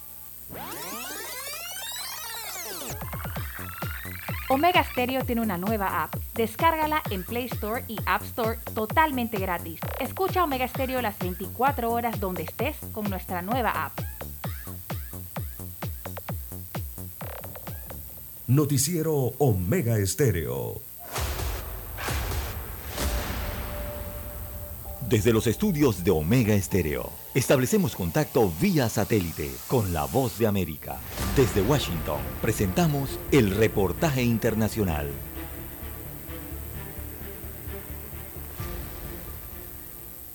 El exmandatario progresista Luis Ignacio Lula da Silva se confirma como el favorito de los brasileños para las elecciones presidenciales del 2 de octubre con el 46% de la intención de votos y una ventaja de 15 puntos sobre el actual gobernante Jair Bolsonaro, según un sondeo realizado por el Instituto de Inteligencia en Pesquisa y Consultoría Estratégica. El sondeo mostró a Lula con el 46% del apoyo de los votantes frente al 31% de Bolsonaro en la primera vuelta de las elecciones previstas para el 2 de octubre al 44% y 31% respectivamente de la encuesta anterior. El presidente Jair Bolsonaro dijo el martes en una entrevista en un grupo de podcast evangélicos que pasará la bandera de la presidencia de la República si pierde las elecciones de este año. Si esa fuera la voluntad de Dios. Si esa fuera la voluntad de Dios, yo continúo. Si no fuera y paso la bandera, porque con mi edad yo no tengo nada más que hacer aquí en la tierra. Si acaba mi paso aquí por la política. Mientras tanto, la tasa de aprobación del presidente Bolsonaro se mantuvo igual que la encuesta anterior con 30%, a pesar de que el titular aprobó programas de asistencia social y medidas para abordar la inflación. Su tasa de desaprobación aumentó ligeramente al 45% desde el 43% de la semana anterior, según la encuesta. Detrás de Lula y Bolsonaro se ubican el laborista Ciro Gómez, el tercer candidato más votado en 2018, cuya intención de voto bajó del 8% al 7%, y la senadora Simón Tebet del Movimiento Democrático Brasileño, el más tradicional partido de la centro derecha en el país que se mantuvo con el 4%. Sala de redacción, Voz de América.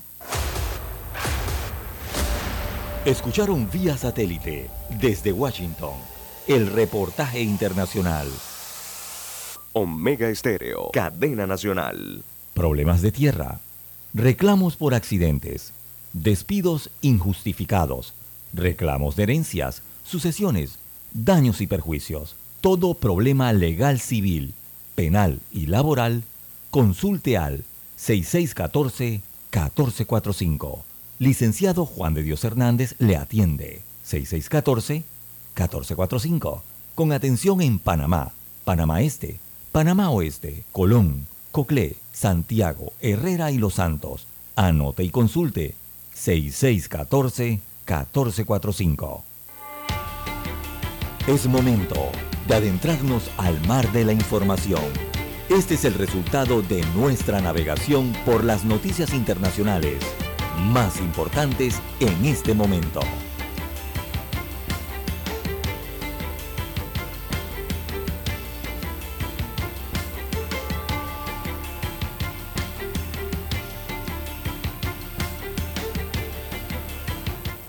Bien, seguimos.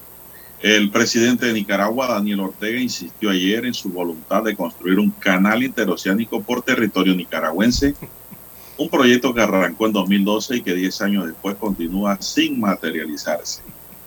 En algún momento será una realidad aquí en Nicaragua un canal. ¿Por qué?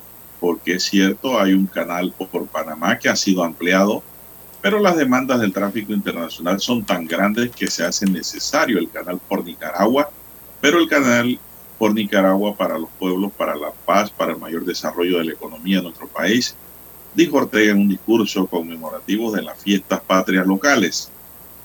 El proyecto canalero promovido por Ortega fue aprobado por los sandinistas en 2012 y un año después la concesión de construcción y administración fue entregada a la empresa Hong Kong Nicaragua Canal Development Group el inversionista Wang Jing, presentado, presentado así, entonces como uno de los hombres más ricos de China y entre los 200 más acaudalados del mundo que participaría. El canal por Nicaragua, anunciado como el mayor proyecto de ingeniería civil en la historia de la humanidad, uniría el Mar Caribe con el Océano Pacífico, atravesaría el sur del país de este a oeste con una vía húmeda de 278 kilómetros de longitud, de 230 a 520 metros de ancho, 30 metros de profundidad. Y hablan de una vía húmeda, don César, porque sería por agua, ¿no? Recordemos que también Eso existen imposible. los canales secos. existen los canales secos y los canales húmedos. Sí. Sí, Hay que eh, ver cuál de los dos es mejor. Digo, Don César. eh, eh, tener eh, aspiraciones a tener un canal no es nada malo, ¿no? natural. No es nada, no es malo tener la aspiración de tener un canal en, en- en- no simplemente en Nicaragua, cualquier país quisiera tener un canal. Claro. Eh, eso es, digo, una aspiración, ¿no? De, las personas, de los países, de las naciones. Pero eh, un canal por eh, Nicaragua, don Juan de Dios, ¿cuánto nos costó las exclusas a nosotros? El, tercer, el tercer juego de exclusas, como 5 mil millones, por ahí anduvo, ¿no? Casi 6 mil millones de dólares. Y nada más eran unas exclusas. Imagínese el tamaño que habría que atravesar por Nicaragua y la construcción eh, al precio de hoy día. Eso sería como unos 60 mil millones de dólares aproximadamente para poder construir la infraestructura siquiera. eh, para Nicaragua, ¿no? Tendría que costear un proyecto de mayor de 60 mil millones de dólares como mínimo eh, para un canal de ese tamaño. Y don Juan de Dios, eh, además está allí el problema de que siempre hablan de que ese canal, la ruta atravesaría el lago eh, Cocibolca, eh, ese lago central enorme que hay en Nicaragua, ¿no? el área de los lagos tan conocidas a nivel centroamericana. Y el problema es que ese lago, don Juan de Dios, es la fuente de agua dulce más grande que tiene América Central. Y hay que ver el, el tema del impacto ambiental allí también eh, y las amenazas del ecosistema eh, que tiene para ese lago. Y otra cantidad de aristas que hay ¿no? que analizar eh, para poder construir un canal en medio de Centroamérica. Yo lo veo muy difícil, eh, don Juan de Dios, concretar un proyecto como ese. No es que Y a sea medida imposible. Que pasa el tiempo se les hará más difícil. Exacto. No es que sea imposible, de que se puede hacer, se puede hacer. Pero para poder hacerlo, don Juan de Dios, uff, mucho, pero mucha, hay muchas aristas allí que tomar en consideración. Bueno, son las 6:58 minutos. ¿Qué más tenemos, don César? Bueno, ya que habla de Centroamérica, eh, don Juan de Dios, eh, en El Salvador, allí cerquita de Nicaragua, Nayib Bukele anunció que buscará la reelección en El Salvador para los comicios presidenciales del año 2024, don Juan de Dios. Así lo anunció ayer formalmente el actual presidente de El Salvador, eh, este presidente que lleva a cabo una guerra contra las pandillas y bueno, señaladas de cometer la mayoría de los homicidios estas pandillas que se registran en el país centroamericano. Ayer en El Salvador, en San Salvador, don Juan de Dios, la capital, eh, se desarrolló la- los desfiles eh, cívicos, patrióticos con motivo de la independencia centroamericana, de la cual es firmante Salvador. O sea que estaban celebrando su día de de independencia ayer también, allá en la plaza, una plaza central, ¿verdad? Eh, y don Juan de Dios, muy lucidos los desfiles, los vi por redes sociales, eh, muy lucidos. Y sorprendente la cantidad de público, de niños sobre todo, ¿verdad? Que estaban viendo este desfile. Y la gente señalaba en las redes y en, la, en el YouTube que se sentían más seguros, que se, se atrevían a ir al desfile porque se sentían más seguros en el trayecto de ir y regresar a casa. Imagínense usted el Ajá. impacto que ha tenido las decisiones que ha tomado el presidente Nayib Bukele No, en este país centroamericano, don Juan de Dios. Adicional a esto, Nayib Bukele, según los rankings, usted busque el ranking de presidente donde usted quiera, de mandatarios, de jefe de Estado, de la encuestadora que usted quiera a nivel del mundo. Y va a encontrar que Nayib Bukele, si no es el número uno, está de segundo. En todos los rankings, ese hombre marca, ese presidente marca el 80-85% de aceptación, de popularidad, de desempeño por el área donde usted lo busque. Y que lo miden tanto eh, personas que viven en El Salvador como personas fuera del Salvador. Imagínese usted. O sea, que un europeo diga que Nayib Bukele eh, tiene eh, mayor popularidad para él como europeo allá en un país que cualquier otro presidente europeo. Imagínese usted eso. Eh, así que él ha anunciado ayer oficialmente, en la noche de ayer, en el marco del aniversario de la independencia centroamericana, que buscará su reelección en las elecciones presidenciales del 2024 en El Salvador. Bien, vamos a Washington y regresamos.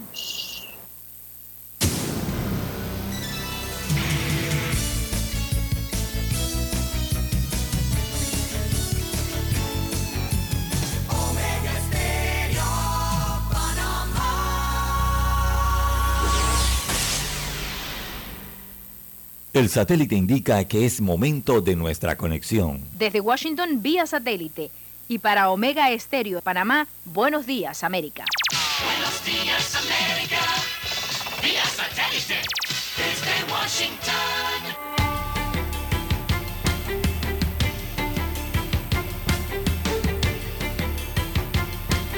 Desde Washington les informa Henry Llanos.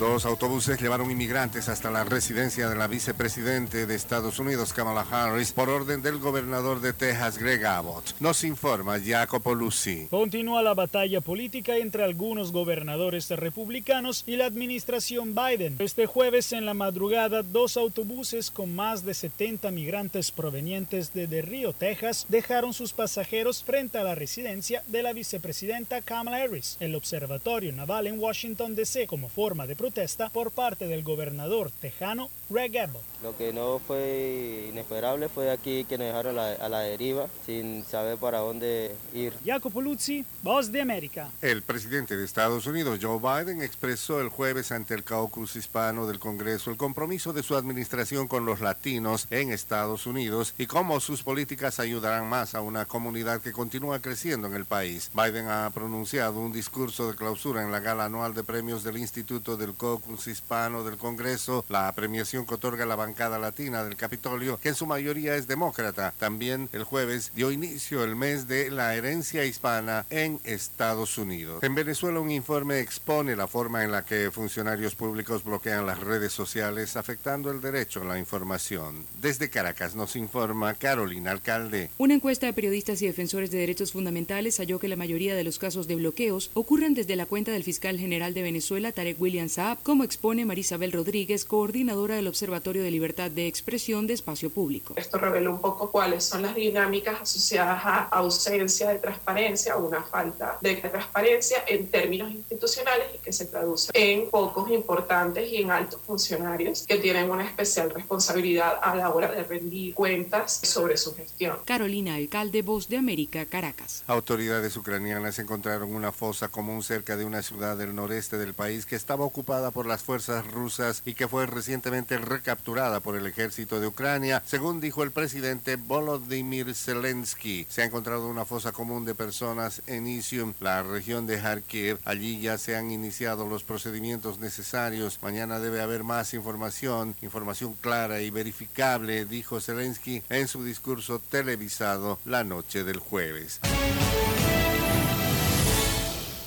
El presidente Joe Biden anunció un acuerdo laboral tentativo para el sector ferroviario, con lo que se evitó una huelga que posiblemente habría sido devastadora para la economía meses antes de las cruciales elecciones legislativas en Estados Unidos. Con este acuerdo, las compañías ferroviarias podrán retener y reclutar trabajadores, podrán continuar operando de manera efectiva como una parte vital de nuestra economía. Son realmente la columna vertebral de la economía. Tengo una imagen visual de los rieles como la columna vertebral, quiero decir, literalmente la columna vertebral de la economía.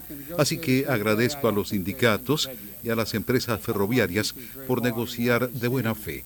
Han estado atentos a esa negociación durante 20 horas seguidas y han seguido con ella especialmente durante los últimos días. Así lo expresó el presidente Joe Biden. Para lograr el acuerdo, los representantes de las empresas ferroviarias y el sindicato negociaron durante 20 horas en el Departamento de Trabajo hasta pasada la medianoche del miércoles. El presidente invitó a líderes empresariales y también a los sindicales a la oficina oval y luego elogió el acuerdo en declaraciones en la Rosaleda de la Casa Blanca. Este acuerdo es la validación de lo que siempre he creído los sindicatos y los gerentes pueden trabajar juntos, declaró Biden. Tony Cano, Voz de América, Washington. Desde Washington vía satélite y para Omega Estéreo de Panamá hemos presentado Buenos Días América.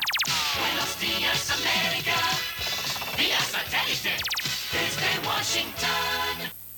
La mejor franja informativa matutina está en los 107.3 FM de Omega Estéreo.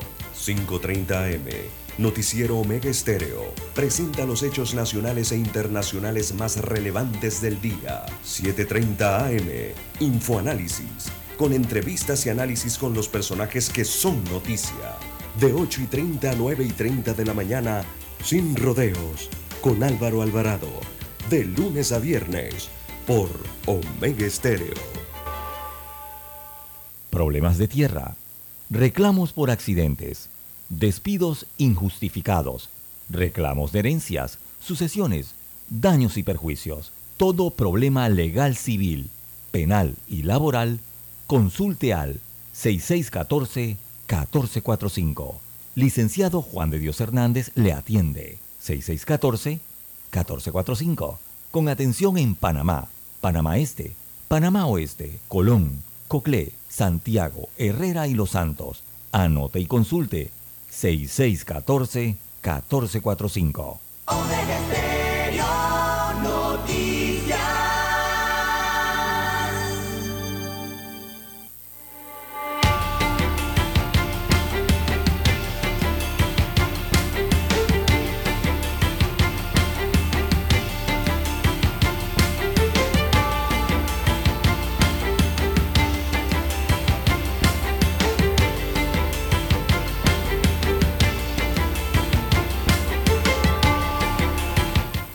Ya son las 7, 7 minutos, están en sintonía de Omega Estéreo. Cadena nacional, dice Dani, que no le prometan a pobre. Un dicho muy popular, porque dice que el pobre va a estar ahí, entonces como la mosca buscándolo. Eso es lo que le pasa a la gente, don César, en las campañas políticas, que les prometen y a la vuelta de la esquina le traen lo prometido por el voto pero ya el voto fue pago ahí, ni espere que ese diputado, ese representante o incluso el presidente eh, vaya a cumplirle una promesa amplia que le ha dado porque ya le pagaron. Entonces, ya le dieron su bolsa de comida, su hoja de zinc, su dos bloques. Ya usted cambia su voto por eso. No, señor, el voto no tiene precio. Y hay que pensar en la comunidad, hay que pensar en todos, en todo el país y no mezquinamente de que cae para mí cuánto me van a dar 10 dólares, 20 dólares. No, eso no es correcto. Hay que abrir conciencia en los panameños y hacerles saber que los buenos gobernantes surgen producto del buen voto, del voto a conciencia. Y eso es lo que hay que hacer en las próximas elecciones para el 2024. Escoger gente proba, gente prístina, gente que no robe, gente que le guste trabajar, gente preparada y que pues quieran al país, no quieran saquear al país. Eso es lo que hay que hacer. Por eso dice Dani que no le prometan a pobre, no al pobre sí hay que prometerle mejoras para todos. Eso es así, una, una campaña sin promesa no es campaña, pero tienen que ser promesas factibles, no el cielo y la tierra. Son las 7, 9 minutos. Eh, después de este llamado a la conciencia cívica, don César, ¿qué más tenemos? Bien, don Juan de Dios, en más informaciones para la mañana de hoy, bueno, ya habíamos adelantado este tema eh, en los titulares, don Juan de Dios, que tenía... Eh, es la difícil tarea, ¿no? De, de, de cómo disfrazar el privilegio que hay de la licencia con sueldo para los cargos de elección popular como alcaldes y representantes de corregimiento y sus suplentes. O sea, el doble, porque la gente la entiende por licencia con sueldo, pagada, además del el cheque que recibes por el cargo de elección popular, dos, dos cheques. Pero realmente es un doble salario. O sea, lo que ocurre al final es que el Estado queda pagando doble salario a un mismo funcionario, porque es lo que al final ocurre. Cobras el salario del puesto de elección, alcalde o representante, pero también cobras el salario si trabajas en el Estado y ganaste, cobras el salario de la profesión eh, o en la institución en que laborabas, ¿no? Seas maestro, médico, lo que seas, eh, veterinario, no sé, lo que sea, mecánico, lo que sea. Bueno, eh, es la fórmula del mecanismo innovador que señalan desde la Asamblea Nacional para reconocerle un doble salario a los funcionarios electos de los gobiernos locales. Es una cláusula que dice, abro comillas, cito, podrán seguir ejerciendo el cargo público que desempeñaban antes de ser electos, siempre que no sean en jornadas simultáneas de trabajo. Cierro comillas. Es lo que dice el ahora proyecto de ley, don Juan de Dios, porque ya es proyecto de ley. Recordemos que esto fue presentado como un anteproyecto de ley. Ya esa etapa de anteproyecto de ley 99 pasó y ha sido y fue pasado entonces ya aprobado como proyecto de ley, pero aún no aparece su número en el sitio web de la Asamblea Nacional. Eh, este proyecto de ley eh, es propuesto por los diputados Daniel Ramos, este es de Coclé, Javier eh, Sucre, este es de acá de Panamá, Leopoldo Archibol, Leopoldo Archibol es de Colón, ¿verdad? don Juan de Dios. No, no, no. No, recuerdo bien el circuito de Leopoldo Archibol.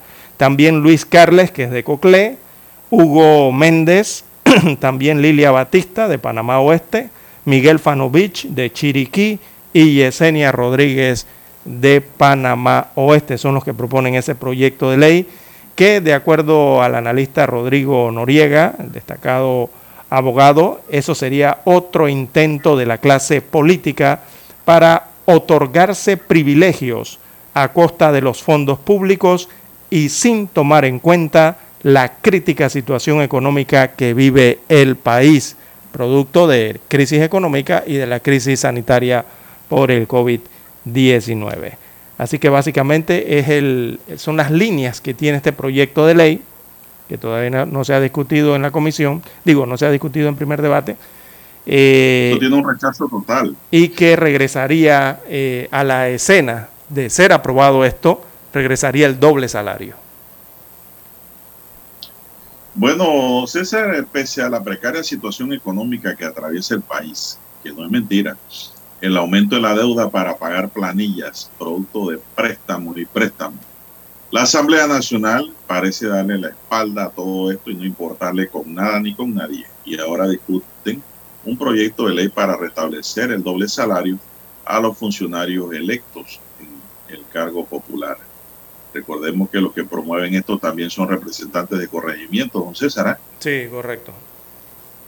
Esta situación ya había sido subsanada por la Corte Suprema de Justicia en un fallo que lo prohíbe. Sin embargo, insisten en tener este doble beneficio económico con una normativa que busca el ajuste del salario. Yo lo que quisiera saber si estos señores que ahora son diputados, don César, y que a la vez fueron electos como representantes de corregimiento, y antes de que fueran electos en ambos cargos serían funcionarios y estarían cobrando sin sueldo por haber sido electos como representantes de corregimiento. A mí me parece que sí estaban cobrando. Es decir, estaban cobrando el, doble salario a pesar de que no estaban ejerciendo la representación porque dejan al suplente en el cargo. Esta situación ya había sido subsanada, don César, por la, Corte, Suprema de Justicia en un fallo que lo prohíbe. Sin embargo, en la Asamblea ahora insisten en tener este doble beneficio económico con una normativa que busca ajustar horario y establecer camisas a la medida para los funcionarios que están en esta situación. Eh, por ejemplo, aquí Edison Brose dice que esta es una ley hecha a la medida de los funcionarios electos porque tendrían el privilegio de que las instituciones les creen un horario laboral especial para que los alcaldes o representantes puedan tener un ingreso extra. Yo pregunto a un profesor, un maestro, ¿a qué hora va a dar clases? ¿Y dónde? Así es. Un médico en, en un cuarto de urgencias o en atenciones en un hospital, ¿cómo haría? Bueno, es, es difícil. Eh, recordó Brose que las licencias con sueldo ascendían a 400 millones de dólares, aunque el fallo de la Corte lo prohíbe. Hay personas caraduras que presentan estas iniciativas para crear privilegio a la clase política. Aseguró que desde la bancada independiente se seguirá haciendo presión para que el proyecto no prospere. Lo dice Edison Brose, que es eh, diputado del mismo circuito del proponente, que es el señor Sucre, que también es representante ¿eh? electo. Brose lamentó que quien debe dar el ejemplo sea todo menos un ejemplo y justifique el entramado que tiene y ha creado con la ayuda de políticos para mantenerse en el poder, para tener salarios estratosféricos mientras la educación no mejora y no hay señales de que los puntajes académicos de la Universidad Autónoma de Chiriquí no mejoran tampoco. Así que luego de haber conquistado una curul por la libre postulación, dice Brose, ahora él va para la alcaldía, pero él no quiere ningún doble salario. Ujú. Sí, porque la Asamblea Legislativa lo que estaría haciendo es violar la carta, eh, violar primero lo que decretó o lo que dictaminó la Corte Suprema de. Justicia y después la Carta Magna, o sea, la Constitución Política. Pero mire lo- lo- los argumentos que estas personas dicen que están perdiendo sus casas, que van a perder sus carros, que sus hijos no pueden ir a la universidad, que ahora tienen que comer solo pan con mantequilla y café negro, que ahora la... Oye, ¿y Don Juan de Dios, antes? usted vio el listado que emitió la Contraloría General de la República esta. todos los alcaldes eh, y representantes de corregimiento que tenían licencia con sueldo. Usted vio los montos de los sueldos mensuales y en las instituciones No, que lo devengaban. no, no, no, usted no lo, eso usted no, eso se lo publicaron. es Unos- es para caerse, es caerse para atrás, don Juan de Dios. Hay representantes de corregimiento que como salario base en una institución ganan hasta 4.500 dólares. Había uno que ganaba 6.000 dólares mensual, don Juan de Dios. Y se le suma adicional, entonces el otro cheque o el otro salario por ser eh, representante de corregimiento y atender la Junta Comunal. Otro cheque adicional. Igual ocurría con los eh, alcaldes. Ciertamente, hay funcionarios que ganan, dependiendo de las instituciones, 800 dólares, 900. Hay otros que ganan 2.000, 3.000. Muchos funcionarios del Ministerio de Salud han sido elegidos como eh, representantes o alcaldes y tienen salarios de hasta 3.500, 4.000 dólares, don Juan de Dios. Igual ocurre en el Ministerio de Educación. Eh, allí Bueno, los salarios no Queda bajan aprobado, de eso.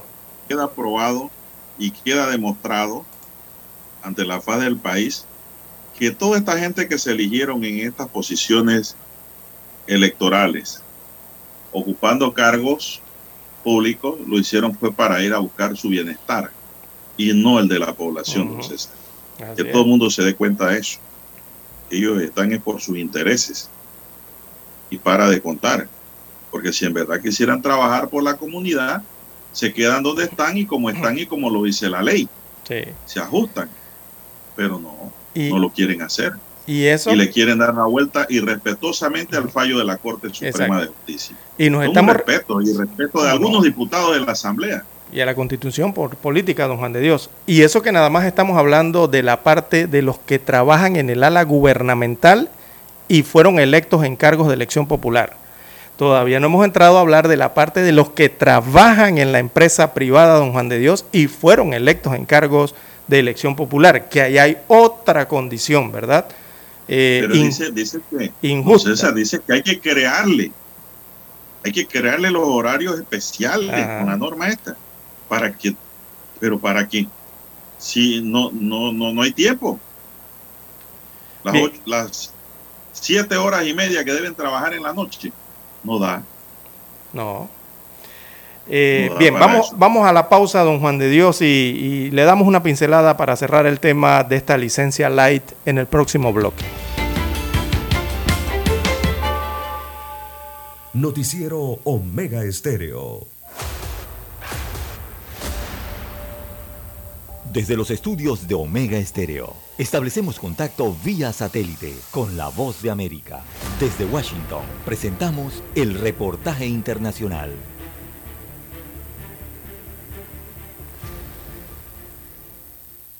Los líderes de China, Xi Jinping, y de Rusia, Vladimir Putin, se reúnen en Samarkand, Uzbekistán, para abordar temas de importancia bilateral en el marco de la guerra en Ucrania y la tensión en el estrecho de Taiwán, en el que es el primer encuentro personal de los dos mandatarios desde que comenzaron las tensiones por la invasión rusa en febrero. La reunión que se celebra al margen de la cumbre de la Organización de Cooperación de Shanghái sirvió para que el mandatario ruso respaldara la política de una sola China de Beijing, haciendo referencia a la insistencia de China de que otros países reconozcan a Taiwán como parte de China y no como una nación independiente. Además, el presidente Putin condenó la presencia reciente de buques de guerra de la Armada estadounidense en aguas internacionales del estrecho de Taiwán. En una breve declaración que fue televisada, el presidente Vladimir Putin ponderó la posición asumida por China frente a lo que Rusia llama una operación militar especial en Ucrania y agregó textualmente y citamos, Valoramos mucho la posición equilibrada de nuestros amigos chinos en lo que respecta a la crisis de Ucrania. Entendemos sus preguntas y preocupaciones al respecto. Héctor Contreras, Voz de América, Washington. Escucharon vía satélite desde Washington el reportaje internacional. Para anunciarse en Omega Estéreo, marque el 269-2237. Con mucho gusto le brindaremos una atención profesional y personalizada. Su publicidad en Omega Estéreo. La escucharán de costa a costa y frontera a frontera. Contáctenos 269-2237. Gracias. ¿Qué tal amigos? Les saluda Álvaro Alvarado. Quiero invitarlos para que me acompañen en mi nueva casa, Omega Estéreo, donde estaremos hablando sin rodeos de los temas que interesan a Panamá, de lunes a viernes, de 8 y 30 a 9 y 30 de la mañana. Sin rodeos, con Álvaro Alvarado, por Omega Estéreo. Noticiero Omega Estéreo.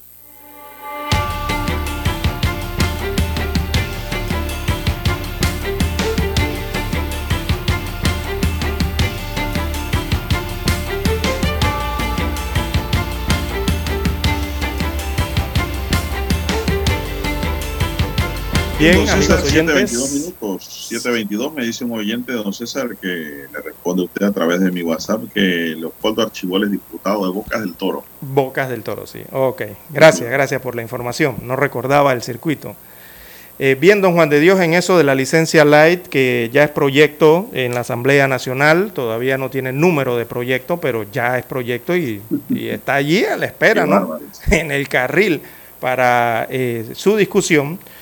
Bueno, en esta licencia light la propuesta de norma eh, no queda muy claro, eh, eh, solo en abrir la puerta para que los funcionarios electos de gobiernos locales tengan otro cargo público consecutivo, sino que también la empresa privada estaría obligada a darles una licencia sin sueldo por todo el periodo, o sea, los cinco años, y al concluir este mandato, la persona beneficiada podría regresar a su viejo empleo con todos los derechos de vacaciones, sobresueldos y jubilaciones disponibles, don Juan de Dios.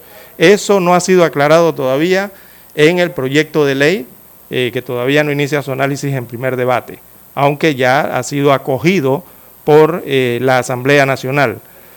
Eh, el proyecto nada dice de cómo la empresa va a mantener un cargo vacante por tanto tiempo o qué pasa o qué pasa si el alcalde o representante o, o los suplentes deciden correr nuevamente para el cargo que ostentan. Entonces allí viene una pregunta interesante. ¿Tendría la empresa privada que guardarles el puesto otros cinco años más? Recordemos que en las elecciones populares participan tanto personas o profesionales que trabajan dentro del ala gubernamental, o sea, dentro del Estado, y también o ganan Pero, elecciones, y también participan los profesionales que están en las empresas privadas, que muchos de ellos también ganan elecciones. Es que desde el momento que usted entra en una licencia sin sueldo, usted no genera derechos, exacto. para nada.